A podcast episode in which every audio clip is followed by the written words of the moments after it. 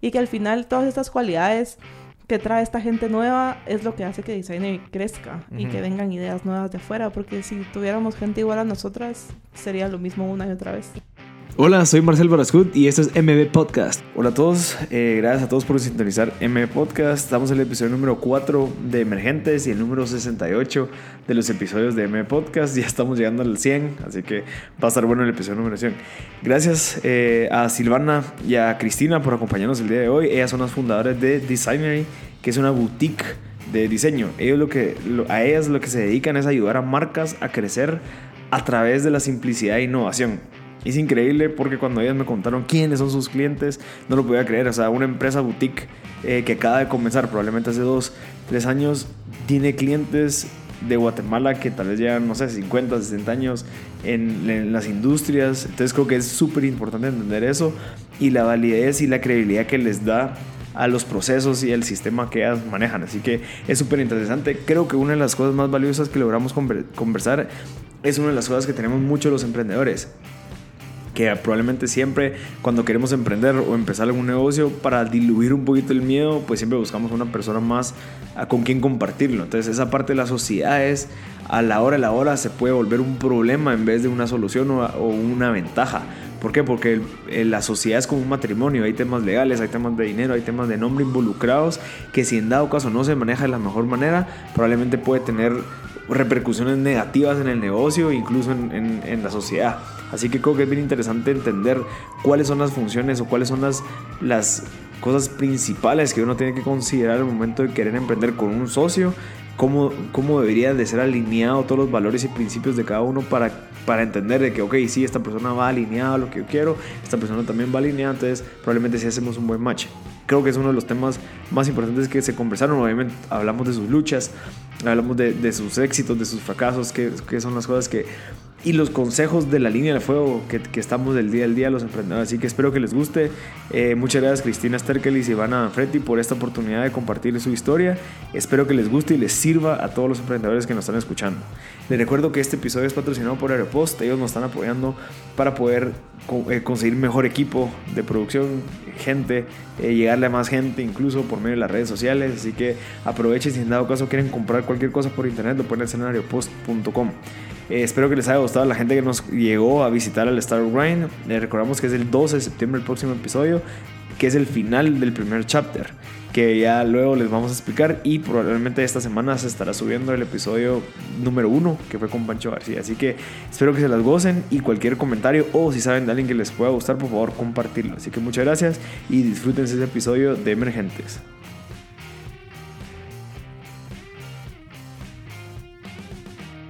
Nuestra historia con Silvana va un poquito, es un poquito diferente, creo yo, a las que uno escucha de éramos mejores amigos y decidimos poner un negocio. Trabajamos juntas antes, en el último trabajo que tuvimos como empleadas, trabajamos juntas, yo estuve un año, Silvana estuvo seis meses más o menos. o sea, yo duraba poco en los trabajos. y al mismo tiempo fue como, mira, voy a renunciar yo también, bueno, renunciemos, va, sin tener nada sobre la mesa, solo fue así como, ya no estamos contentas acá, renunciamos. Renunciamos y como a las dos semanas, Silvana me habló y me dijo, mira, tengo este proyecto que quisiera hacerlo una empresa. Okay. Y mm, yo soy comunicadora, Silvana es diseñadora gráfica, entonces me dijo, unamos como que lo que sabemos de ambas cosas y ofrezcamos un servicio que hay en Guate, pero que no está siendo especializado. Okay. Hay agencias que ven diseño, publicidad, PR y todo al mismo tiempo, pero no había alguien que se encargara de ver la marca por su esencia y contar historias a través de marcas. Entonces así fue, ah, pues hablamos y como a las dos semanas nos juntamos y empezamos. Fue así como, bueno, ¿cómo se va a llamar? No hablamos como que también nos caíamos o que también nos conocíamos porque nos conocíamos de vista o de saber quiénes éramos, así como por amigos en común. Pero después nada, y ni siquiera lo pusimos sobre la mesa. Creo que eh, cuando empezamos, literal fue en nuestras casas, así con nuestras compus. Em, esa dinámica de empezar algo desde cero con alguien, te vas dando cuenta bien, bien, así como ciertas actitudes o ciertas cosas que te dicen no sigas o tu gut feeling que te dice dale con todo. Entonces, siempre tuvimos como esta sinergia de entendernos bien, comunicarnos bien Y, y así ha pasado, ya tres años. ¿Y, y tuvieron, o sea, la- esa famosa idea de hacer una sociedad desde un principio? O, se- o sea, dijeron, no, tranquilos, probemos, seamos novios de primero, después nos casamos. No, es que fue bien chistoso porque Designery al final fue algo que yo siempre tuve la idea de tener mi propio negocio porque de verdad yo no, serví- yo no servía teniendo Los jefes. incontratables, ajá. Sí funcionaba y tuve una jefa que la amo con todo mi... y todavía le digo jefa a veces, que es Cristina Santos de C. Santos, Ah, que es una mujer que yo admiro demasiado por el- la forma en la que ha hecho su negocio. Pero hubo un punto donde decía, me estoy volviendo loca. Yo necesito poder crear como mis propias ideas y meter la pata solita, Ujú. pues. Y la Cris Cabal, eh, empezamos a trabajar en proyectos que eran chiquitos al final, pero fue todo un proceso porque primero era como, va, tenemos que facturar, pero no vamos a sacar nuestras facturas, entonces Ok. facturemos con las facturas de mi Ajá. papá. Ah, ok. ok. Que mi papá da servicios agrícolas, no tiene nada que ver con publicidad y comunicación. Y nuestras, nuestro primer cliente grande, que fue a los tres meses de haber empezado Designery, fue La Licorera. Fue un proyecto con, con Quetzalteca. O sea, fue una empresota, pues. Sí, para nosotros fue como, Fue wow. súper grande. Y nos tuvimos, fue todo ese proceso de volvernos proveedores. Ya. Que Sí, para eso, y para, que o sea, para ese entonces era como, como así proveedores, no estoy entendiendo nada. Y entonces, ya después de esa, y ahí sí nos dejaron facturar con esas facturas, no sé por qué, la verdad. Ya fue como, bueno, ya tenemos que empezar a ser un poco más formales, entonces, O sea, ni siquiera habían patentado, o sea, no habían sacado su patente de comercio, así como el designer y al menos individual. Nada. cero, cero. Y ahí era literal todo lo que nos entraba a la empresa, dividió dos. Ok. Nada que vamos a invertirlo Nada. en nada. Es que nosotros somos, o sea, la Cris, como dijo, es comunicadora, yo soy diseñadora gráfica, las mates y las finanzas Sí. no es algo que es nuestro fuerte nunca. Y pues. teníamos cero conocimiento del proceso de emprender. Ajá. Porque Sí. venimos de dos familias que no están acostumbradas a eso. Por ejemplo, mis papás, ninguno de los dos es emprendedores. De tus papás. Mi papá sí nos ayudó un poco, sí nos ayudó bastante, perdón, al principio, pero siempre era así como, pero es que tienen dinero para hacerlo, y era como, no. Ok. Y no estábamos en la posición, ni, ni la crisis yo en ningún momento fue como, ay, pidámosle dinero a nuestros papás, porque creo que hemos sido chavas bien independientes, entonces fue como... Y no, y no es "Ay, como que vamos". necesitaban, o sea, el dinero, o era para sobrevivir ustedes como su salario, digamos. Sí, para pagarnos nuestro celular, el carro. Es Pero que- así empezamos, de verdad. Ajá. Era como, entraba un cheque y era mitad, mitad, mitad, mitad y así. Cuando empezamos a crecer y ya empezamos a ver como que en el mundo en el que nos estábamos metiendo, fue como, bueno, necesitamos ordenar esto, ponernos un salario, em, si queremos crecer, tener gente y ordenar todo. Hicimos la sociedad, nos pusimos un salario, empezamos ganando 800 quetzales al mes. Ok. Literal fue así como, ¿qué necesitas pagar en tu mes? Ajá. celular fijo y Gasolina. gasolina. Eso era solo. Porque las dos seguíamos en la U, no nos habíamos graduado de la U. Entonces fue como, bueno, 800, démosle. Y me acuerdo una vez que nunca se me va a olvidar que yo metí la pata en un proyecto y mandé a imprimir algo que estaba mal. Y te tocó Y pagarlo. me tocó pagarlo y me quedé sin sueldo ese mes. Pero me aprendí, o sea, se me quedó súper grabado. Entonces ha sido una experiencia súper gratificante. Sí, yo creo que, el- o sea, la pregunta a la que llegas, porque es un error que mucha gente comete, y yo cometí cuando estaba emprendiendo antes, que era lo primero que hacías era mucha de una sociedad, es que tienes que vivir las acciones, que te tienes que proteger y que tienes que ir tu parte y que el otro se puede llevar tu parte. Y al final el trámite para hacer una sociedad anónima, uno son como 5 mil o 6 mil quetzales. carísimo. Uno es, se tarda como dos meses. Después para disolverla o para venderla o para que ya no funcione es otro trámite que te lleva años. Entonces, eh, cabal, yo eh, estoy empezando a dar clases y era uno de los primeros tips y mucha gente te lo pregunta, o sea, ¿qué tan rápido uno tiene que patentar sus cosas? Y es como, no, me tranquilo, validalo, o sea, anda al mercado, que la gente te compre, conseguir tus, tus empresas grandes y cuando ya la gente te está diciendo, mira, necesito tus facturas, no sé, como ya de contribuyente normal, ya te preocupas, pero no estar preocupándote desde un principio en temas tan, co- como que, que requieren, de, que tienen mucha trascendencia, si en dado caso, pues lo haces. Sí, desde eso hasta tener oficina, por ejemplo. Lo exacto. platicábamos con Silvana de eh, cuando empezamos en nuestras casas, en la casa de. Silvana o en mi casa o en cafés o en restaurantes y las reuniones igual, cafés y así, y cero oficina. Estuvimos sin oficina como tres meses tal vez. Y ya cuando empezó a entrar el flujo de dinero, Recurrente. Ajá, fue así como, bueno, ahora sí necesitamos una oficina porque los gastos de gasolina, cafés y todo lo demás nos va a salir igual que tener una oficina donde podemos tener las reuniones. Pero eso nos ayudó a, a ver que teníamos que gatear primero para caminar. Entonces, no nos fuimos de boca diciendo, bueno, invirtamos en oficina, equipo, contratemos gente y así, sino lo fuimos validando y fue de verdad inconscientemente que lo hicimos. No, No es no como que fue algo súper pensado, ajá, ajá. sino que fue muy consciente y, y aprendimos pues eso en el camino. Y es mucho, siento yo, también de guiarte por tu intuición, que al final como emprendedor te cuestionas Sí, siempre. todo. O sea, todo es así como, ¿será que lo estoy haciendo bien? ¿Será que mañana me voy a levantar y no voy a tener un centavo en mi cuenta?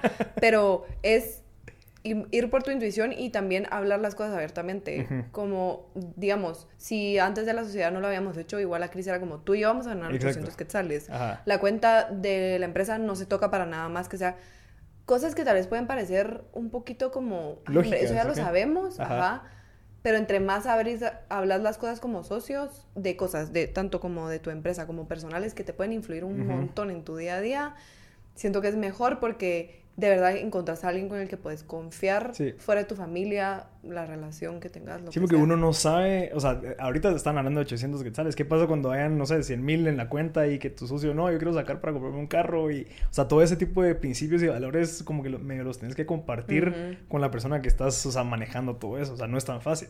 Por eso, eso fue mi primera pregunta. O sea, ¿qué, qué, qué- qué es lo primero y lo más primordial al empezar un negocio con, con alguien más? Es como que, te, como que medio tener coherencia de- en esos principios y valores como para que sepas que la otra persona respeta las mismas cosas que tú respetas o de cierta manera. Es como un matrimonio. Ajá, sí. De verdad, o sea, tenés que compartir valores, principios, muchísimos ideales también, porque la Cris y yo tenemos personalidades bien diferentes, pero en el fondo nos parecemos en un montón de Ujú. cosas. Ya en el punto donde nos pasan cosas bien raras y que solo es así como que la volteo a ver y ya, Ya yo ya sabe. sé que me dijo, pues sí, es como sí, ajá. No hay necesidad en la, re- en la reunión de patearla abajo de la, de la mesa, sino que es como, sí, ya entendí. Sí, ya sé que la canturrea. Pero es algo que lleva un trabajo previo, o Sí. sea, sí hay que hablarlo, como en cualquier relación de cualquier cosa, amorosa, laboral, familiar, lo que sea. La comunicación es clave y siempre lo decimos con Silvana, estamos en un matrimonio y fregamos de esa manera porque es una sociedad, o sea, compartimos bienes. Sí, cabal. Entonces, y hay un contrato ya de por medio, pues, Sí. porque asumo que ya tienen una sociedad. Sí, Sí. Ajá, ya. entonces ya hay un contrato que es como que, mira... o Ajá. sea, Pero también, digamos, a la hora de formar la sociedad, nunca nos pensamos, nunca nos paramos a pensar así como, eh, bueno, ¿qué pasa si no funciona? ¿Qué pasa si no sé qué? Siempre íbamos así como, bueno, démosle, hagámoslo. Y eso nos ayudó mucho a seguir siempre y no estancarnos en cualquier cosa que Ok. podía salir mal. Porque algo salía mal y era como, bueno, ¿qué vamos a hacer? O sea, no, no se puede quedar así. Y es ir tras ello, siempre y cuando uno lo quiera de verdad, creo que se puede hacer súper bien sin Ujú. inversión. Y con la nosotros. cantidad de información que hay ahora para los emprendedores, yo siento que ha de ser un poco overwhelming, porque empezás a ver que tengo que hacer sociedad, que tengo que eh, dividir mis acciones, después buscar eh, venture capital, eh, oficina, no sé qué. Entonces, es como va, esto puede ser que es algo que sea para el futuro, pero tenés que ir paso a paso. Nosotras literal queríamos oficina, pero todo porque qué bonito se siente Sí, tener y oficina. llegar y tomar una foto con tu cafecito. Ajá, se siente lindo. Ajá. Pero fue como, va, busquemos algo que pueda hacer que de verdad nos veamos como profesionales, porque empezamos a los 23, entonces la mayoría de gente te ve como, ay, tan linda la nena en su proyecto. Y, Y que incluso piensan de que te puedes ir, así como que, ah, fijo, se va a ir de viaje Sí. en un año y ya nunca va a regresar. y entonces encontramos este lugar eh, de un multiverse Ujú. que se llamaba Collision Factory. Se, se llamaba. Se Se llama. Ah, se llama, todavía ajá, no ah, sé. ah, Sí, ok. todavía No he, no he regresado. O sea, ahí, ahí comenzaron ustedes. Ahí empezamos. Ok. Y Que era es como un coworking space. Ajá, es un coworking space y era como, bueno, está en zona pradera, que es un edificio Ujú. importante en los negocios de Guatemala, Ajá. entonces como nos vamos a ver legítimas, Ajá. es mi palabra favorita. Y ahí empezamos, literal, y era como que, va, alquilemos para nosotras dos. Después, tal vez podemos alquilar porque como que se puede alquilar espacios más grandes. Entonces era como, O sea, va, poco a poco, pues. ahora, ahora agarremos un, un cuartito y así. Pero, y siempre soñando, la verdad es que eso es algo que nunca nos hemos como cortado las alas Ujú. ninguna de las dos, sino que soñando así, cuando como tengamos nuestra oficina vamos a hacer esto, esto, esto. O cuando abramos la oficina en no sé dónde va a ser así. Pero son cosas que después cuando te das tiempo, o sea, te tomas el tiempo de decir años atrás, es como, madre, el- donde estamos paradas ahorita era Ujú. lo que soñábamos Ujú. hacer, pues. Y que siento que los emprendedores vienen con esta carga encima de tener todo de una vez. Ok. De- tenés que buscar capital, tenés que tener tu oficina, tenés que estar preparado Cuidadito para todo. Ajá. Ajá. Cuidadito y te pasa esto, cuidadito y no sabes lo legal. Cabal. Es como lo quieren saturar a uno de información que a uno de verdad le da miedo. Y dice, mejor no, o no quiero perder esto, o no quiero hacer esto. Cuando uno lo hace más así como de forma espontánea y más lo deja hacer natural, o sea, si tengo que tener capital, pues lo busco, pero entonces voy a dejarlo legal para después. No saturarnos de todo, sino que irlo haciendo paso a paso, ir entendiendo de que ahorita no puedo tener una oficina sola, pero puedo ir a un coworking, que es una oficina. Entonces, ir sopesando las opciones que hay, porque hay un montón, y no solo dejarse guiar por Mareas les va súper bien, tienen una oficina y sí, yo quiero ser como Tengo que ellas. tener una oficina, Ajá, ajá. entonces yo quiero empezar así, sino de verdad irse hasta atrás y decir, no, muchas de nosotros empezamos en nuestras casas. Cabal. Sí, y son las historias que vas a contarle después a tus hijos, de cierta manera. Es como que, mira, a ver, yo empecé ahí. O sea, no quieras empezar ahorita en Sí, oficina. O sea, tranquilo, Trabajar en mi casa era lo peor porque mi mamá, no, era lo peor, slash lo mejor porque mi mamá es así, típica mamá que uno se sienta en la sala y es como, quieren tomar, comer, eh, les traigo a alguien que les sople, entonces era como que nunca nos podríamos concentrar porque siempre estábamos comiendo. Sí, de boquitas y Ajá, cositas. o trabajábamos dos horas y era como, vamos a ver un Sí, episodio. sí. Va, ese es otro punto. O sea, ahorita, o sea, vamos en, en mi caso, yo tengo mi estudio, mi oficina en el, en, en el apartamento, yo me he salvado de eso por el hecho de calendarizar mis horas. O sea, yo incluso hasta tengo calendarizada la- a la hora que voy a comer a mediodía. Entonces, digamos, si en dado caso termino de hacer algo eh, y que tal vez no lo tenía dentro del calendario y digo, bueno, tengo tiempo libre, veo mi calendario, no. Aquí es donde puedo aprovechar a, invitar, a buscar a más gente para invitar al podcast. Aquí es donde puedo hacer, no sé, contactar a revistas para ver si les interesa algún tipo de historia que yo he logrado sacar. O sea, como que eso te evita y te da como una cierta presión, un recordatorio que puedes aprovechar ese tiempo y evitar, eh, me voy a echar un micuaje 40 minutos, no sé. Y creo que es una estrategia que yo he ido aprendiendo en el tiempo porque sí, obviamente tenés esa tentación de voy a salir y voy a ir a comprar un café y voy a ir a Mac y como que vas perdiendo el tiempo porque tenés, Ujú. tenés full disponibilidad de tu tiempo, pero tenés que ser disciplinado de cierta manera. Entonces, y yo creo que es peor siendo dos personas.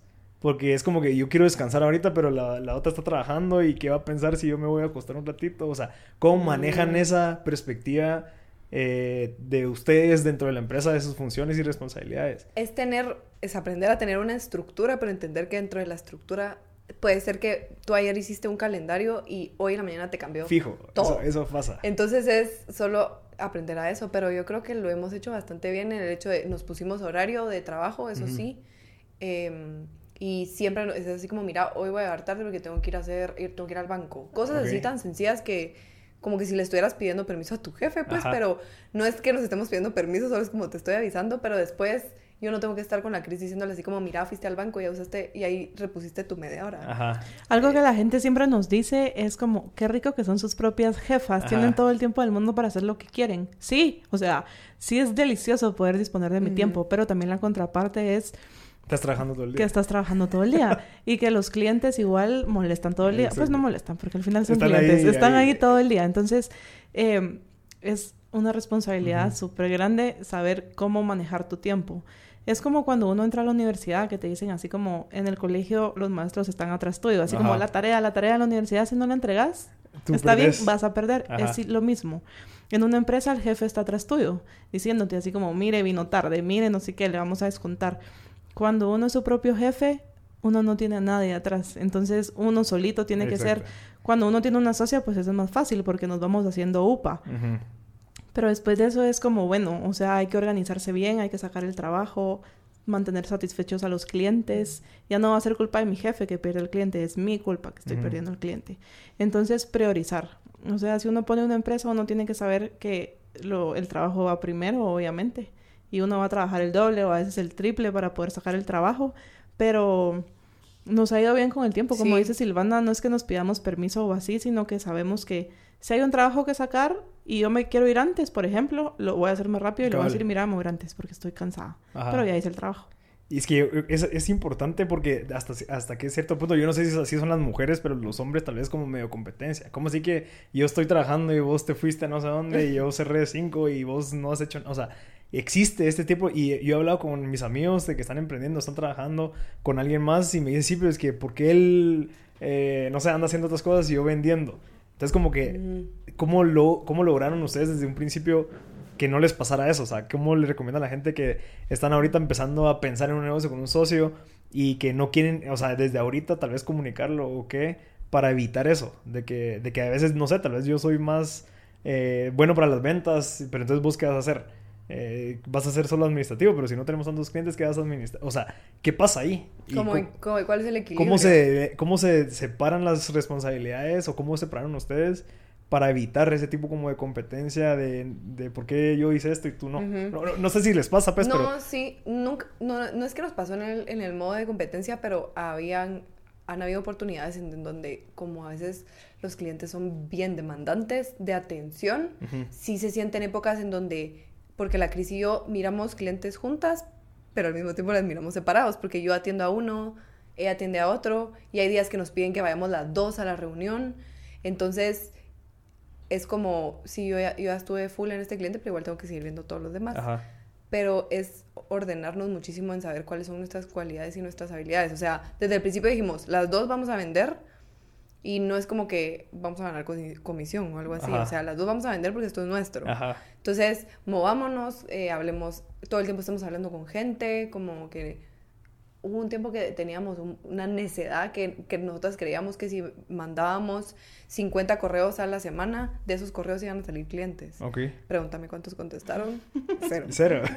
O sea, de, plano contestaban y era así como, ay, muchas gracias por su interés, pero ese gracias es no, gracias. Ajá, esa fue una meta, digamos, que nos pusimos, así como, a la semana tenés que enviar 50 correos, o sea, no me importa quién, no me importa cómo, tenés que enviar y nos dimos cuenta que era una presión que nos estábamos poniendo que no nos estaba generando nada, no era nos estaba desgastando. Ajá. Porque era como no me contesta nadie, será que estamos haciendo algo mal, pero es lo que pasa cuando empezás. Y de ahí dividir, o sea, dividir bien como según tus aptitudes y tus talentos qué es lo que vas a hacer, o sea, la Cris a veces le ha tocado diseñar, digamos, o le ha tocado hacer de directora creativa, pero yo sé que ella va a respetar esa, ese, ese lugar en como que mi lugar en la es tu responsabilidad. Y de la misma manera, a veces yo soy pésima para el copywriting, pero a veces me toca hacerlo y me toca hacerlo con las diseñadoras. Pero de ahí siempre le doy su lugar a la Cris. Es como que, mira, tenemos que hacer esto, me recomiendas poner esto o esto. Y es como, sí, va, démosle esta vuelta o pongámosle esta manera, en el sentido en donde tú sabes que no puedes hacer todo, pues. No, y es cierta manera como de madurez, ¿o no? Es como de madurez mental de cada una decir, no, yo voy a respetar, o sea, darte tu espacio pero yo creo que es algo interesante recalcar porque no es, no es tan fácil. O sea, cierta, o sea eso lo llegas a tener hasta cierto nivel de experiencia y trayectoria con alguien como para decir, uno, o sea, yo respeto a él, él me respeta a mí y vamos a llevar esto juntos porque es algo que es para largo plazo. Y desde el principio tenés que entender que, o sea, es alguien que te va a ayudar a crecer. No tenés por qué estar teniendo competencia con alguien que es tu mano derecha en todo. Pues entonces no sé, o sea, nosotras de verdad que hemos tratado un montón de cosas, pero imagínate, lo que nos funciona un montón para organizarnos es, los lunes tenemos reuniones en donde casi que planeamos toda la semana, porque eso es lo que nos sirve. No podemos planear de aquí a un mes, porque nuestro tipo de negocio cambia rapidísimo de un día para el otro. No, y la etapa en la que están también no es como que ya tenés así ya estructurado todo, sino que surgen de la nada clientes más importantes y tenés que desarrollarles algo específico para ellos. Eso nos ayuda a dividir, a dividir un montón. La, los Google Calendars o el Apple Calendar que se diga, yo vivo por él. o sea, yo me levanto todos los días y lo veo y es como, ah, hay que hacer esto. Y cuando lo veo vacío es como, o sea, que no tenemos reuniones y ahí es cuando ya es como, ay, sí, se me olvidó apuntarla. Y yo, va, entonces la apunto. O la Cris lo apunta. Pero de ahí, ¿qué otra cosa? Es como lo que lo usamos para el tiempo. es que tenemos tantas... Digamos, usan Slack y todo esto. Eso sí fue un cambio que hicimos por prueba de error y fue algo que nos tocó el año pasado, que tuvimos una rotación de personal así, parecía como que, no sé, carruseles. ¿Pero por qué? Porque los diseñadores son muy buenos para trabajar, pero hay gente que no es tan comprometida con su trabajo. Y lo ven más, más porque si están en la U, lo ven más como, ay, solo estoy haciendo pisto para salir de la U. O porque mis papás dicen que trabajen algo o algo así. Ajá, no lo ven tanto como a alguien que de verdad esté comprometido en crecer en una empresa y siento, no sé si solo soy yo, que los millennials están como muy acomodados a, a ver las cosas como, ay, lo que estoy haciendo ahorita, y ahí miro después. Entonces costaba mucho encontrar a alguien que de verdad tuviera como que esa visión de crecer adentro de la empresa, porque al ser una empresa chiquita, tú miras a la jefa y decís, yo de ahí no voy a pasar, pues. Ajá. Que lo puedo entender, pero también hay gente que sí quiere ser parte de esa historia. Sí, no, y saben que van a crecer, pues entonces van a, se va a desarrollar un nuevo departamento. Hablemos de ese tema o sea, de, de, desde hace un año ahorita, qué cambios hicieron al reclutar diseñadores? O sea, ¿qué, qué preguntas hacen ahora como para darte cuenta si, dado caso, el diseñador va a estar más mm. comprometido al año pasado donde la gente derrotaba? ¿Qué cambios hicieron? Em, ¿O cómo lo hicieron?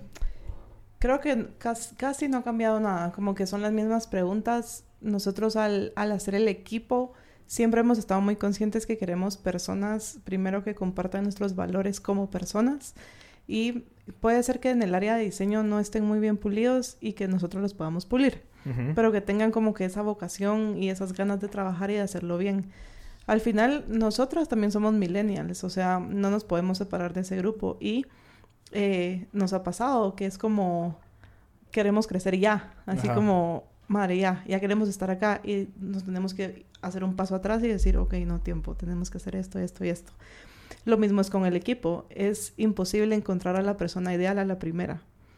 Em, siempre van a haber pruebas y errores. Nos ha tocado gente increíble, como nos ha tocado gente que sentimos que solo no va con nuestros mismos ideales y que hay que reemplazarse. Nos ha ido gente, hemos tenido que dejar ir gente de todos los escenarios. Y si fue desgastante, el año pasado sí nos tocó como bastante rotación, pero porque nosotras mismas también como que identificamos los no negociables con la gente. Al principio, obviamente era la primera vez que contratábamos a alguien, entonces contratábamos a alguien y era, hagamos todo lo mejor que podamos para que nos amen. Jefas cool. Queríamos ser esas jefas cool que nos amaran y que todo el mundo hablara bien, así como tengo las mejores jefas del mundo, y tampoco queríamos repetir cosas que habíamos visto donde habíamos trabajado que no nos gustaban. Entonces, entre ese descubrimiento que estábamos haciendo, obviamente a veces metíamos la pata y no nos dábamos cuenta.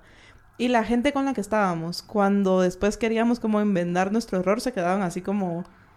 Pero, es que ustedes ya me habían dicho, ajá, porque están cambiando. Entonces, tampoco los podemos culpar por no, haber sido comprometidos, porque nosotros también estábamos aprendiendo en el proceso y ellos fueron como nuestra prueba, nuestro ejercicio. Ajá. Y ya... Nuestros ratos de la hora. Nuestros conejidos de India. Entonces, fue así como, bueno, entendemos que iba a pasar esto y conforme fuimos rotando ya éramos como más rápidas sabiendo, así como, bueno, empezaba un mes, dos meses, veíamos que no era como, ya, o sea, que no se quede, que se vaya. O así, hasta que ahorita ya tenemos un equipo que amamos, adoramos y que sin ellos no seríamos nada, la verdad, o sea, no podríamos estar todo lo que estamos haciendo hoy, pero estamos conscientes de que igual puede seguir cambiando, o sea, así como nosotros un día decidimos renunciar de nuestro trabajo y poner algo más, la gente que está en empresas pueden tener esa misma visión o misión en algún momento. Pero nosotros estamos conscientes ya del tipo de personas que queremos y los estándares que vamos poniendo. Porque llega una persona y es como, madre, teníamos miedo de dejar ir a esta persona porque es buenísima, pero llegó esta nueva y es excelente. Entonces, saber de que hay gente afuera muy buena buscando trabajo y solo darle la oportunidad. Y, tener paciencia. Y tener paciencia. Es que yo creo que estas preguntas de, la, cuando uno contrata las hago porque yo viviendo este momento, antes yo juraba si iba a contratar a 10 personas. Es dificilísimo contratar a alguien, o sea, tener una persona es como un güiro nuevo que le tienes que enseñar todo, dedicarle tiempo, comprometerte, porque si en dado caso él no crece de alguna manera, fue, tal vez fue parte de tu culpa, o sea, del, del compromiso que vos tuviste hacia él incluso, porque de cierta manera tenés que educarlo de la manera que quieres que, que se desarrolle dentro de tu empresa. Entonces, no es fácil. No es fácil. y lo más difícil, siento yo, que en cualquier cosa que hagamos en nuestra vida van a ser las relaciones humanas. Porque cada uno es tan complejo y tiene tantas cosas. Eh, por ejemplo, Silvana y yo, pues crecimos muy parecidos nuestras familias, pero la gente que es de nuestro equipo cada quien viene de su rollo totalmente y creció diferente. Ajá. Entonces manejan las cosas de manera diferente. Y con Silvana decíamos, es que queremos unas minimis que sean idénticas, ajá, para que todo sea bien. Y nos dimos cuenta que no, o sea, es imposible. Y que al final todas estas cualidades que trae esta gente nueva es lo que hace que Designer crezca y que vengan ideas nuevas de afuera, porque si tuviéramos gente igual a nosotras, sería lo mismo una y otra vez. Y algo que es re importante es durante la, como que la contratación, nosotras no hacemos eso como lo que hacen en otras empresas de recursos humanos, que, esos procesos así gigantes y exámenes de no sé qué, que yo entiendo, pues para las corporaciones supongo que hace algo muy importante, pero la crisis siempre nos hemos guiado un montón como el, el, feeling, la intuición que tenemos de las personas, que es como, mm, yo no sé por qué, pero esta persona sí no me da buena espina y darle la, o sea, darle la oportunidad de hacer una prueba de tanto como cómo te miras aquí a, no sé, a cinco años, qué quisieras hacer cuando salgas de la U, si es que estás en la U, cuánto quisieras ganar. Son preguntas que tal vez hay gente como los emprendedores le dan miedo de preguntar porque dicen, tal vez si yo le pregunto eso, él cree que va a ganar. No, sino es conocer a la persona cuál es como, cuáles son sus metas de realización, pues porque por lo menos a mí me gusta que cuando nosotros contratamos de verdad, la idea es que la gente también crezca a través de nosotras, pues, y te das cuenta del impacto que tiene la gente, o sea, nosotras, si la gente que trabaja con nosotros se puede graduar de la U, porque se va a pagar la U, o se van a pagar cursos para aprender. Una de las diseñadoras hace unos meses se pagó un curso de silografía, y así como, qué cool que lo está haciendo y que de verdad se sienta motivada a hacer eso, y no solo es como, voy a trabajar a la oficina y me voy a la oficina a dormir a mi casa. Y mm, como tener todas estas cosas que al final eh, entender que estás trabajando con un ser humano y no con un robot. No, y estas preguntas nos ayudan también a entender dónde están ellos parados. Por ejemplo, si le preguntamos a alguien cuáles son tus metas de aquí a cinco años y lo primero que nos dicen es el otro año me gradué de la U y me quiero hacer una maestría. Entonces ya decís, bueno, esta gente no, no, no ve su trabajo a largo plazo, sino que solo quiere algo para trabajar mientras se va. Pero son cosas que hemos ido como que puliendo y dándonos cuenta que al principio no nos dábamos cuenta. Era como, ay, qué cool, si quiere ir a maestría. Pero ahora es como, bueno, entonces, a qué bueno por ti, pero a designer y no le beneficia a alguien que solo vaya a estar seis meses y después se va a ir. Porque es un montón de inversión en tiempo, en dedicación, en enseñarle todo. O sea, todo el know-how de la empresa para que cuando ya lo sepa todo se nos vaya. No es solo no quererle dar la oportunidad, sino en cuidar designer y cuidar como que la gente que entra y con las intenciones que entra. ¿Y ustedes tienen alguna pregunta en específica que se le hacen? Así como esos de Google, que es como que, ¿qué pasa si sos una ficha y estás en una licuadora? ¿Cómo haces para salir de ahí? Ese tipo, ese tipo de cosas que, que hacen al, al brother a pensar y decir, wow, o sea, de manera creativa, pues, o sea, como estamos metidos en la industria creativa, asumí que tal vez ese tipo de preguntas se hacen, ¿no? No, es más, les ponemos como un reto, así como Mira, está esta marca que es de, voy a poner el ejemplo, Mai, que es una marca de ropa para pacientes que han pasado por cáncer o están pasando por un tratamiento de cáncer. Entonces, son marcas que no, la gente no está, o sea, no es así como la típica de, te toca hacer un diseño para una stand de comida, sino que es como, mira, hay que hacer eh, la campaña de lanzamiento de esta marca, los mensajes claves, y eso a la gente ya le pone como que a pensar, porque dicen, primero no va a trabajar para una empresa que está llevando marcas como tan comerciales y convencionales, sino tenés que hacer como que enseñar cuáles son tus mejores ideas. Y creo, ahí es donde nos hemos dado cuenta, porque decís la gente, porque les decimos así como, eh, te damos esto y tú nos tenés que mostrar qué harías tú para dar la campaña. Entonces, hay alguien que siempre se va por lo convencional, que es así como, vaya, Smoopy, y nosotros no, no, hacemos eso. O sea, lo hacemos, pero son para marcas muy específicas. Y esta marca eso no lo va a poder hacer. Entonces ahí ya te das cuenta como no solo eh, cómo funciona la cabeza de las personas para darse cuenta e identificar rápido como, ah, no, esta marca necesita esto, esto y esto. Eh, pero Designery se, se, se, o sea, se diverge de las diseñadoras normales que me hacen un logo a mí y ustedes me mantienen mi marca. ¿Cómo es que funciona, o sea, el desarrollo del brand desde cero? Cabal, eso como que completando con lo que decía Silvana, parte de que los ponemos a hacer esta prueba es para ver su capacidad de poder contar una historia a través de una marca. Ok. Que sentimos que eso es lo que nos diferencia a nosotros como designer. Y no es solo te vamos a diseñar algo súper lindo, sino que te vamos a diseñar una marca increíble que va a tener una historia que contar. Creemos firmemente en el marketing experimental y en que las experiencias hablan muchísimo más ahora que solo un buen producto o un buen servicio. La gente quiere conectarse con marcas, ya no solo quiere ser consumistas, sino que, que formen parte de su vida sin ser obsesivos o super pushies con ellos, pero que ellos se sientan cómodos llevando un estilo de vida de la marca. Eso es básicamente. Y esa historia que si es que, ¿cómo o sea, un ejemplo, o sea, alguien de una historia de una marca. Para nosotros la historia empieza desde el nombre. Y es algo que no muchas personas lo toman en cuenta porque le preguntas a alguien, mira, ¿por qué le pusiste ese su nombre? Y solo, no sé, se me ocurrió. Y no se dan cuenta que tú desde ahí tienes la oportunidad de empezar a contar una historia de vender. Porque si tú contas la historia, así como te puedo contar la historia de Designer, y yo estaba obsesionada con esta plataforma que se llama Refinery29.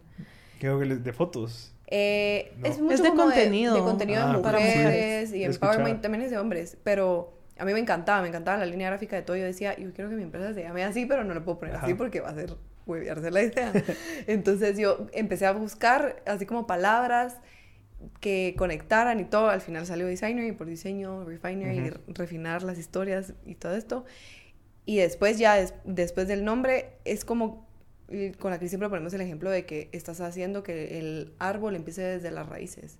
Las raíces, el nombre, después la historia de la marca, como de cuál fue la inspiración detrás de todo esto. Ajá, cuál es tu razón de ser, ¿Por, Qué, ¿por qué tu marca tiene que existir en el mercado.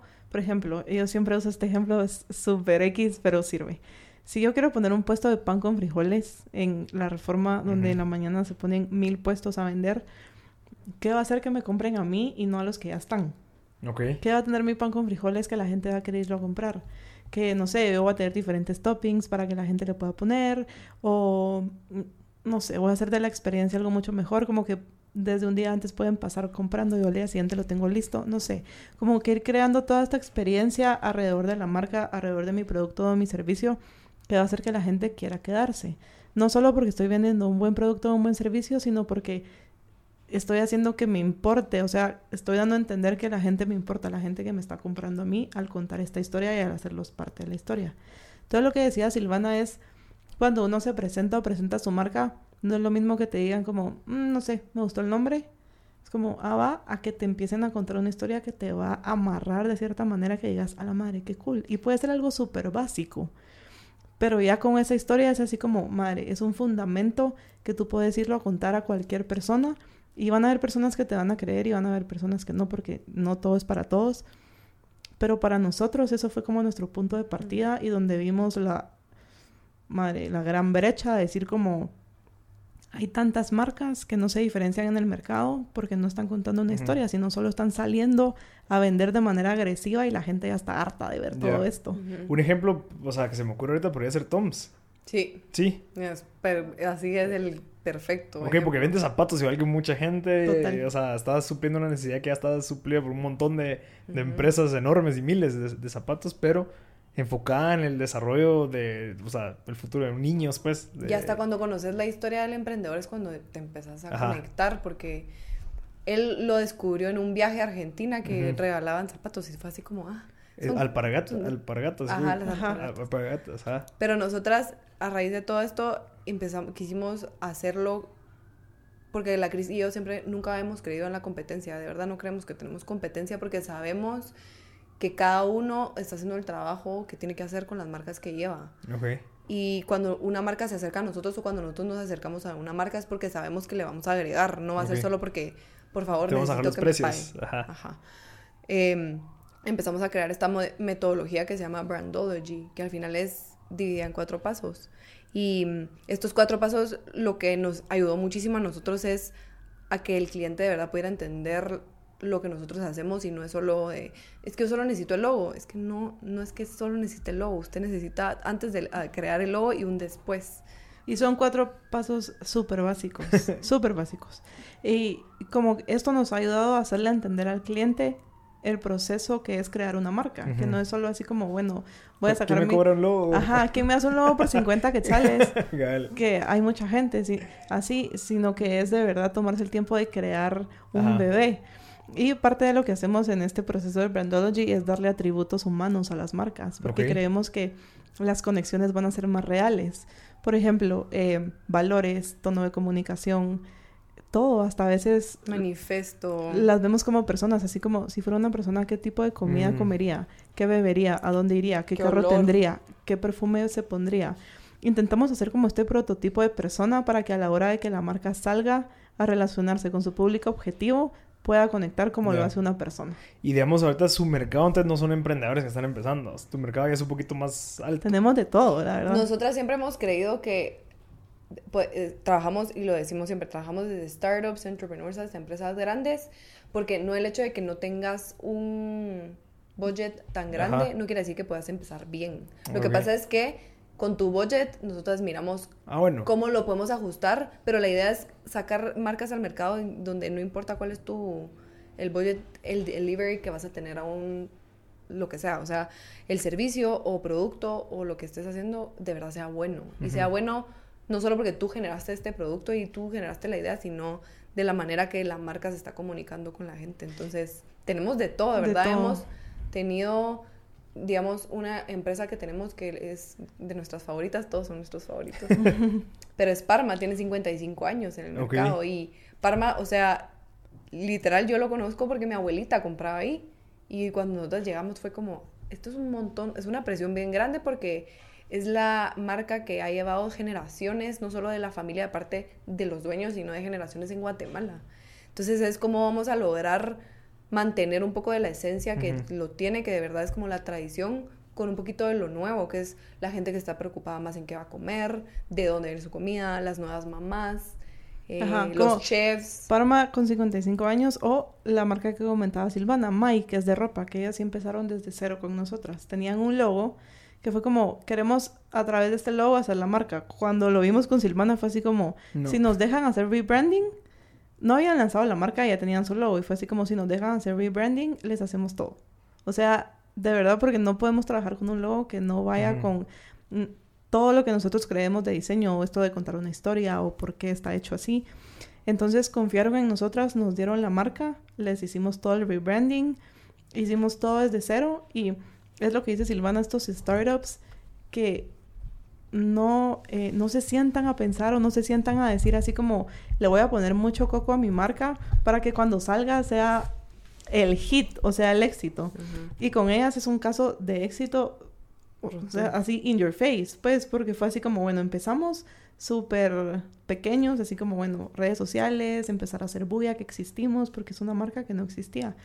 Y ahorita actualmente ya están vendiendo en Amazon. Wow. Y acaban Ajá. de vende- a ganar el primer lugar en el Volcano Summit. Ah, ok. también. Ah, ya sí, sí, ya sé quién es. Ajá. Y son dos mujeres, de verdad, súper inspiradoras su historia, pero es eso, la historia detrás de la marca es linda, porque de- ellas se han preocupado por no solo contar la historia, sino que los productos cuenten una historia. O sea, ustedes tienen un desafío que es educar a la gente a que valore eso desde un principio. O sea, yo empezando un negocio tengo 10 mil quetzales.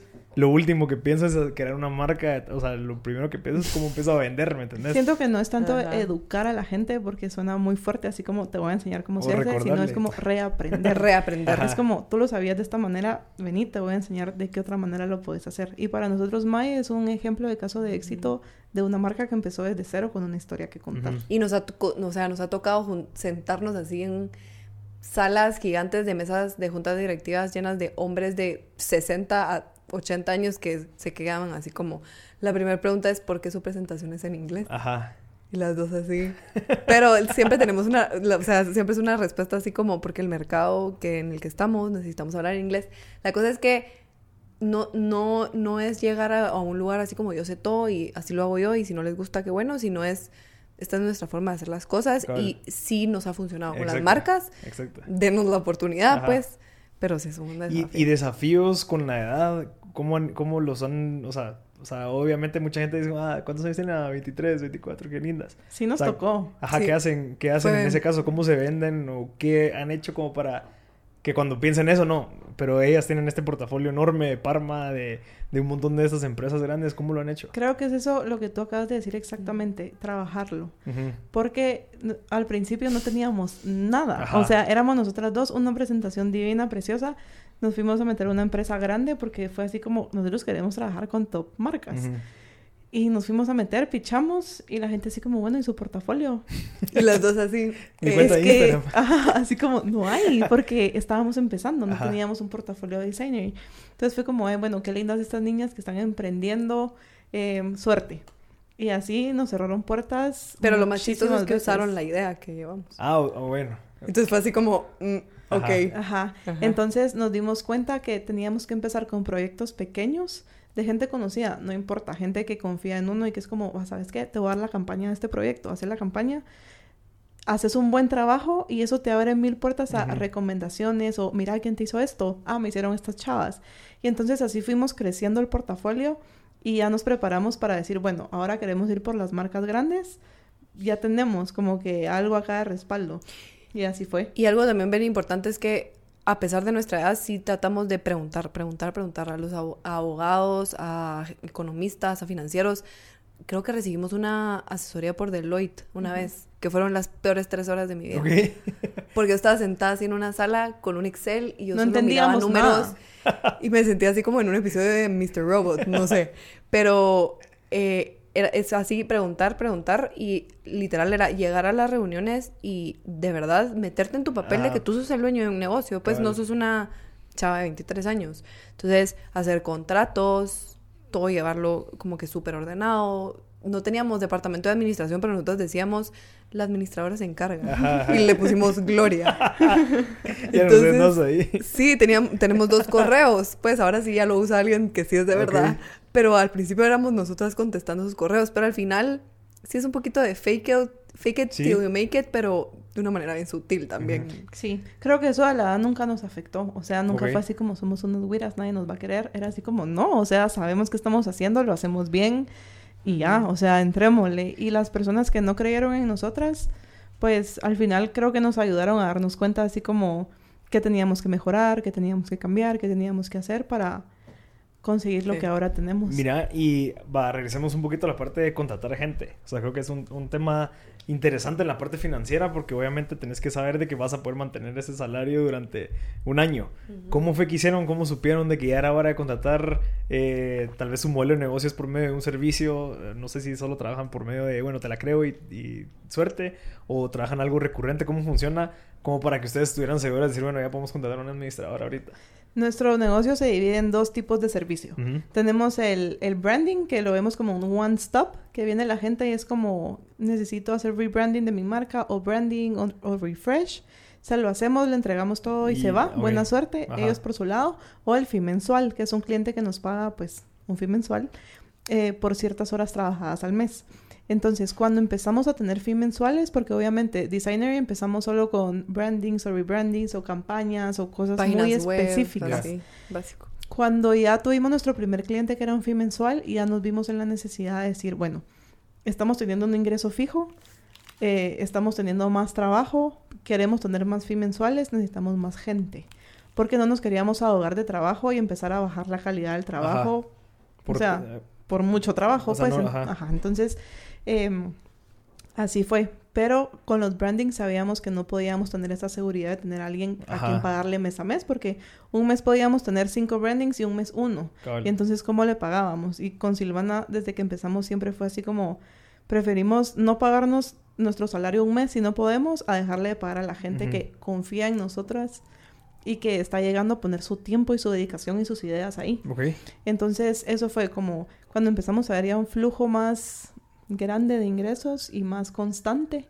Fue como, bueno, empecemos a tomar decisiones como oficina, que son gastos fijos, gente. Pagar las cuentas de Google. Sí, Ajá, los correos todo. y Google Pero la, pri- la primera que contratamos fue medio tiempo también. Ah, bueno. Es que de verdad nosotros sí hemos ido Pasito a pasito. pasito a pasito porque era Ujú. como contratemos medio tiempo porque eso es lo que podemos pagar ahorita y si nos entra otra cuenta ya la pasamos a tiempo completo. Igual ella estaba en la U, entonces eso era el único tiempo que podía Ok. llegar. Ella se quedó de medio tiempo la primera y fue como, ¿por qué no contratamos a otra de medio tiempo? Entonces así tenemos a dos chavas haciendo el trabajo mientras en la media mañana nosotros nos vamos de las reuniones y ya en la tarde nos quedamos trabajando y sacando las cosas. Y así fue. Pero va, eh, o sea, yo estoy en la misma posición que ustedes, que tenemos un servicio mensual que te están dando, pero ¿cómo, pa- ¿cómo vivían ustedes esa in- incertidumbre de que la nada te manda un correo al cliente y dice, mira, gracias, pero ya no? Ah, nos pasó. Ah, la- y fue pasa. Nos pero- pasó. Y es horrible porque es, es- es vivir con esa incertidumbre es... Ah, es Sí. Entonces, ¿qué- cómo, Eh, cómo, sí. ¿cómo se preparaban para eso? ¿Cómo lo... Cuando pasó, qué hicieron? Esta Creo que- historia siempre la contamos Sí. porque fue nuestra tragedia así, novela, Ajá. literal, la, la primera vez. No, no estábamos preparadas, por supuesto. Teníamos fee mensuales pequeños y teníamos un fee mensual que era como en esa época el más grande para nosotros y el más importante o el que sostenía el Ajá. negocio. Entonces, un día, cabal, eso que tú dices, nos llegó el correo así como, miren, ya no vamos a aventar los servicios, gracias. Y allá teníamos dos personas Ajá. contratadas. Estábamos en el coworking, entonces teníamos gastos fijos ya. Entonces fue así como, ¡ah! nos pusimos a llorar. El Le Café. en el café. Fue así como, vamos a quebrar, deberíamos de cerrar, Ajá. vamos a tener que despedir a la gente, ¿qué vamos a hacer? No tenemos dinero. Fue una tragedia como de, no sé, como de cinco horas tal vez. Porque después fue como, no, o sea, nos tenemos que levantar. Fueron todas las emociones posibles en cinco horas. Fue así llorar, negación, enojo, Ajá. todo lo del duelo. Todas las etapas de un duelo, Ajá, pues, ajá. la verdad. Y ya, entonces fue así como, bueno, ¿qué, podemos ¿qué gastos podemos recortar? em, o cómo vamos a manejar esto. Manejamos, por ejemplo, caja chica mensual, entonces eliminemos caja chica, que es un gasto que podemos cubrir nosotras. Y así como que fuimos jugando con las piezas que teníamos. Em, hasta el punto de encontrar una solución y decir así como, bueno, este cliente equivale a cinco clientes pequeños, vamos a buscar cinco clientes pequeños. O sea, no, no nos podemos, no podemos bajar la cabeza, cerrar el negocio, quedar mal con nuestra gente por esto que ha pasado, que nos va a seguir pasando. Es parte de... Cabal, Sí, no es hay que acomodarse de cierta manera. Es entender y sí te lo tenés que tomar personal, pero al, mismo tiempo no. En el sentido de que es algo que siempre te va a pasar y que por el tipo de negocio que tenés, es un riesgo que vas a correr. Pero es como, bueno, se va este cliente, nada, toca seguir buscando más. Bueno, ya. ajá, ahora sí somos. Ahora pues. sí, Sí, son. sí, Pero al sí. principio era como, ¿qué está pasando? O ¿Qué estamos haciendo ¿qué mal? estamos haciendo mal? ¿Y cómo qué hicieron esos cinco clientes, o sea, para recuperar ese punto de equilibrio, digamos, en el que estaban en ese momento? O sea, esos cinco clientes que tuvieron que buscar, ¿cómo fue? Eh, ¿Qué estrategia utilizaron? O sea, yo, sí- yo, yo estoy en sus zapatos y entiendo que qué qué pasa de que a veces nos medio nos conformamos un poquito con los clientes que tenemos actualmente porque ah ya ya cubrimos entonces empecemos a pensar en otras cosas como no sé expansión eh, empecemos a pensar si contratamos a alguien más si cambiamos pero al momento de la nada solo, bla, se te va Sí. tu cliente principal y, y te y se el activa como que este chip de supervivencia Ajá, de la empresa. ajá. Entonces, obviamente, la estrategia de ventas, que no era que teníamos una, se, nos volvimos más agresivas. Ok. Ujú. Así como, bueno, tenemos que encontrar entonces referidos, conocidos, mira, no conoces a alguien que necesite algo, o así, empezar, empezar, y fueron llegando. Y nos dejó una gran lección de saber que todo pasa por algo. Ok. Y que tal vez ese espacio que teníamos como que ocupando ese cliente grande tenía que liberarse para poder recibir más Ujú. clientes. Ujú. Y es algo que hasta el día todavía lo vemos y lo practicamos, que decimos como, ok, o sea, si este cliente se tiene que ir es porque algo mejor viene. O se está haciendo espacio para algo que está en el camino. Entonces, ese cliente que fue, lo tenemos acá, porque fue nuestra primera lección de perder un cliente y modo supervivencia, ¿qué vamos a hacer? Nos enseñó a eso, a decir así como, ok, los clientes van a ir, van a venir, no están para siempre. Entonces, entender a la hora que se va un cliente qué va a pasar, qué cambios van a haber, qué es lo primero que podemos recortar eh, y así. Pero eso es, pero es una estrategia como reactiva y preventiva, digamos, en gente que, que tal vez ya tienes un par de clientes, pero sabe que uno es el que le paga el 80%. ¿Qué, qué hace uno como para evitar reaccionar cuando te pasa eso? O sea, y pasar penas durante cinco horas. Tener ahorros. Nosotros sí tenemos una cuenta de ahorros en donde tenemos como, eh, que son como los más importantes, que son el, ¿cómo se llama? El bono 14, El bono 14, aguinaldo. ajá. Ajá, como que mes El a mes. Vamos ahorrando en esta cuenta empresarial eso, así como todos los meses ya sabemos que vamos a ahorrar cierta cantidad de dinero que no se toca. Ya. O sea, pase lo que pase, no se toca, entonces se va ahí. Y cuando pasan este tipo de situaciones es como, bueno, se fue una cuenta, pero tenemos este colchón que nos aguanta tres meses. Y ese colchón igual es el que va a funcionar para pagar el bono 14 y el aguinaldo de sus empleados. Ajá. Entonces tenemos tres meses, por ejemplo, para encontrar una cuenta que cubra lo que está Mm, qué interesante. así. Entonces, pero eso también lo aprendimos en el camino, no Sí. teníamos cuenta de ahorro. No, pero creo que es un buen tip. Es un buen tip porque uno mismo se va haciendo como ese safe zone Ajá. de no pasa nada si un cliente se me va ahorita porque tengo ya establecidos tres meses para pagarle a mis clientes y en tres meses yo tengo que encontrar un cliente, pues. Interesante. Y tener la meta también de por lo menos sacar un, cliente un, un cliente de fin mensual es más difícil sacar una, uno al mes. Ok. Pero por lo menos como que tratar de conseguir proyectos más grandes que va a ser un branding, pero va a ser un branding que se va a dividir en tres meses, entonces te pagan cada tres meses. Entonces va a ser como un ingreso mayor tal vez. Ajá. Porque no, es que no hay ninguna, no hay ninguna fórmula, pero es tratar de hacer cosas que no son decisiones como que tan locas. Vea que es mucho es de common sense. de No, y es common sense. Ajá. y también full. es tener un balance entre tus cuentas. Ok. Porque, por ejemplo, una cuenta que te cubre el 80% de tus gastos fijos, ¿se te va? ¿Qué haces? Por eso, ajá. Ajá, entonces tener como que una cuenta grande, unas cuentas medianas, un montón de pequeñas, como que en los mismos eh, parámetros. Ok. Para que cuando se te vaya algo grande no te desestabilice tanto, sino que pueda ser como, bueno, pero tengo esto que me está cubriendo. Como ir jugando con ese balance que es difícil de encontrar, obviamente, pero cuando uno ya sabe como el valor de cada cosa, ya es más fácil. Perfecto. Eh, Increíble el contenido que nos han dado. Quisiera terminar con una pregunta que yo sé que eh, en la industria creativa es bien complicada. ¿Qué piensan de trabajar por gratis? O sea, trabajar gratis para crear portafolio, trabajar gratis para probar nuevas cosas y arriesgarse, o trabajar gratis porque, no sé, pero lo ven como algo positivo, lo ven algo negativo. Eh, ¿Qué hubieran hecho ustedes cuando están empezando? ¿Volverían a hacer algo así? Todavía seguimos trabajando gratis algunas cosas. ¿Por qué? Porque son puertas para otros Ujú. proyectos. Ujú. O sea, ustedes lo ven con esa perspectiva. Con esa Sí. perspectiva. Ajá. Pero hay que saber identificarlo bien y también nos ha tocado aprender a las malas. Ujú. Que al principio era, le decíamos que sí a todo. Era como, hay que hacer portafolio, sí. Y Ajá. aguantábamos cualquier cosa. Y mm, de malas experiencias fue así como, no, ya no podemos hacer canje solo así, ya no podemos trabajar gratis solo así. Entonces ya tenemos la libertad nosotras de poder elegir con quién trabajamos gratis. Ok. Llega alguien y nos pide y es como, "Mm, no, no vale la pena, no lo hagamos, no lo hacemos. Y vemos a alguien hasta que nosotros quisiéramos trabajarle, lo buscamos y es como, mire, hacemos esto y si le gusta, le entramos y si no, no importa. Porque sabemos que esta persona puede ser como la llave para otra puerta que queremos entrar. Entonces también es mucho estrategia.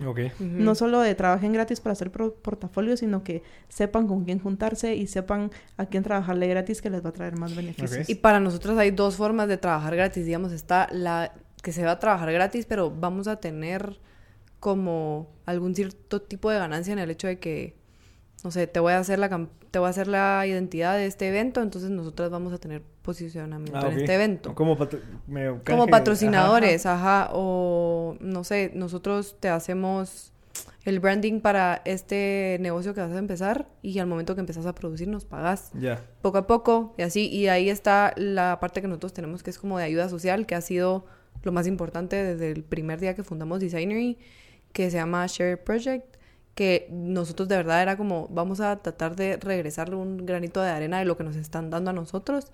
Entonces buscamos asociaciones que de verdad nos hacen mucho ruido lo que hacen y que sabemos que tienen mucho potencial con su marca. Y les decimos así como, mira, yo sé que no tenés eh, presupuesto para pagar, digamos, la estrategia de social media, entonces nosotros te lo vamos a dar Ok, qué interesante. sin ganar. Pero la idea es de que de verdad es, porque nosotros no es como que ahorita te podamos escribir un cheque de un millón de dólares, así como tomen a la Asociación de Desnutrición para Niños, Ajá. que sería astral, porque nos encanta. Pero sí sabemos que por lo menos vamos a poder hacer, no sé, si les hacemos alguna presentación que les va a ayudar para conseguir inversionistas, Ajá. pues fue una parte de nosotros que los estamos ayudando, pues. Interesante. Es que esa pregunta eh, me encanta hacerla porque al final es algo que es como medio tabú y toda la gente es como que está en contra o a favor.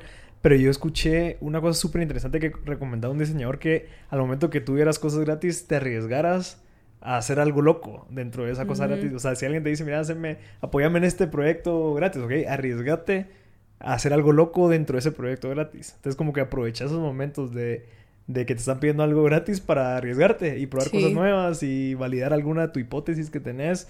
Eh, como es gratis, pues no tenés una responsabilidad del 100% que te pagaron, sino que puedes aprovechar ese momento Pero es para que es. Igual va a ser un tu arma nombre. De doble filo, ajá. Ajá. Porque, ajá, no tener esa presión de que no te pagaron y hacer algo mal hecho, igual ahí está que lo hizo Designer. Y entonces prefiero hacerlo bien, porque igual va a estar en mi portafolio cuando la gente me le pregunte quién lo hizo y que diga Designer y, y sea un mamarracho. Ajá. O sea, así como...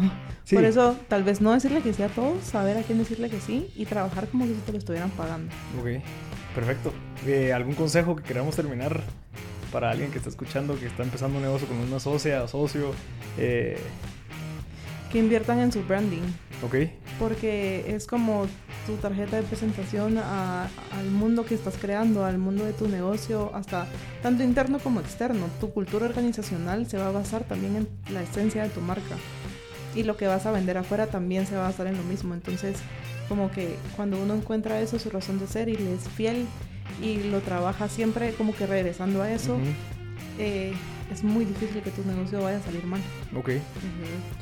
Sí, y creo que parte de lo del branding es de verdad conocer cuál es tu razón de ser en el mercado y cuál es tu razón de ser que por qué quieres un socio.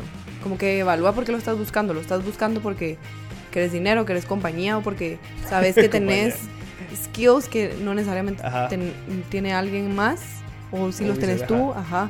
Entonces, de verdad evaluarlo si lo necesitas porque de verdad es algo que va a hacer que crezca tu negocio o solo lo querés porque has visto que es re cool que la gente tenga. Ajá, Y puede ser también un arma de doble filo, o sea, que tengas un socio que lo metas y que te des cuenta que no y solo te vino a Y- distraer sí. o a meterte en, en problemas. Y desde el puede- día uno hacer así como los 10 da- mandamientos de los socios. Y así como, uno, no me llames a las 4 de la mañana.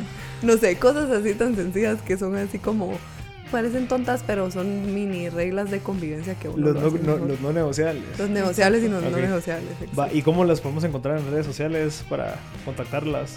Nos pueden encontrar como Hello Designery. ¿En dónde? En Facebook y Facebook y en Instagram. Ajá, ¿y en página? Y página está en construcción todavía. Ah, todavía. Pero Sí. es designery.gt. Ok, Ujú. va perfecto chicas, muchas gracias, creo que estuvo A buenísimo. ti, gracias. Y, si alguien quiere algún tipo como de, de- de branding en sus empresas o rebranding, hay muchas empresas en Guate que tienen que hacer un rebranding definitivamente, sigue con la misma arte Todos de hace necesitan 10, un 15 branding. años. No, rebranding, o sea, yo conozco un También. montón de empresas que siguen teniendo esos logos que hasta ni siquiera son JPG, Ajá. no, PNG, ya sabes, que se mueve así blanquito. Así que gracias por su contenido. No, a ti, gracias. Qué alegre. Adiós.